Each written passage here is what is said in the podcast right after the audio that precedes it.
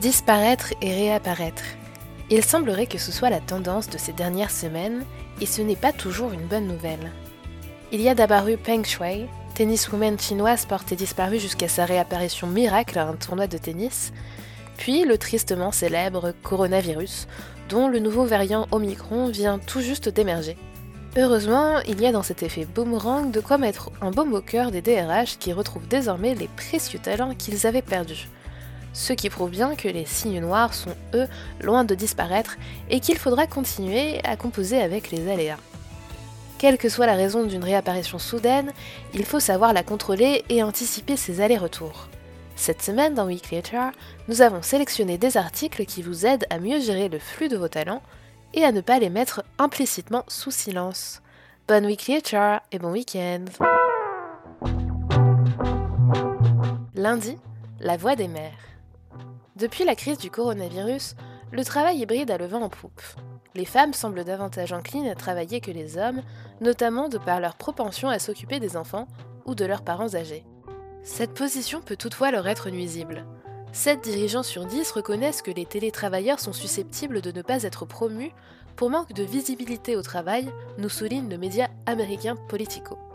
Dès lors, les entreprises doivent s'évertuer à ne pas stigmatiser les télétravailleurs, et plus particulièrement les femmes, pour éviter de renforcer les inégalités et de freiner leur évolution. Mardi, ce talent n'est pas en stock en ce moment. Dans tous les secteurs confondus, les soucis concernant les chaînes d'approvisionnement s'accumulent. Et c'est également le cas sur le marché de l'emploi. La HBR tire la sonnette d'alarme. Il faut sortir des logiques réactives et court-termistes dans lesquelles les entreprises ont eu tendance à s'enfermer pour pourvoir des postes. En externe, sortir du sacro-saint diplôme et s'autoriser ainsi à reformer certains profils vous garantissent un vivier plus large, et en interne, vous devrez, si vous voulez continuer à attirer des talents, considérer vos politiques de formation et de mobilité professionnelle comme vos nouveaux investissements RD. Mercredi, puisse le sort vous être favorable. Un poste sur 10 reste désormais vacant aux États-Unis, et cette désertion du marché de l'emploi n'est pas qu'un phénomène outre-Atlantique. Rien qu'en regardant les chiffres, il est aisé de pressentir ce qui va se produire en Europe. 16 millions d'offres sont proposées aux candidats américains et parmi ces derniers, 4 millions sont issus de la Great Resignation.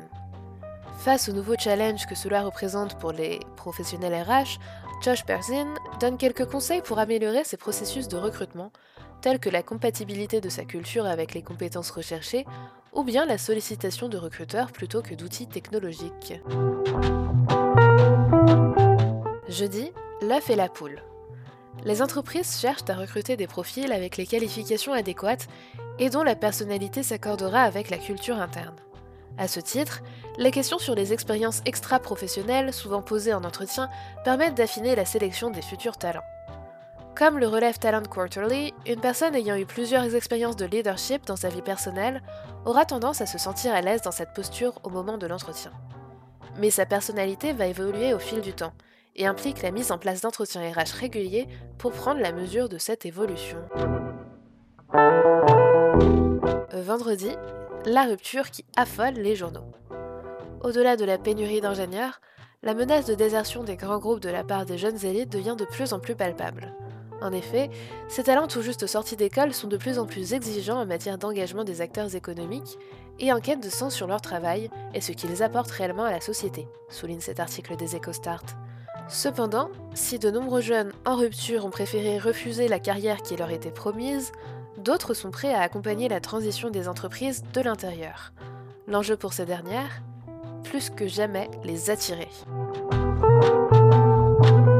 Vous venez d'écouter Weekly HR, la newsletter qui revient sur une semaine 100% RH tous les vendredis à 8h.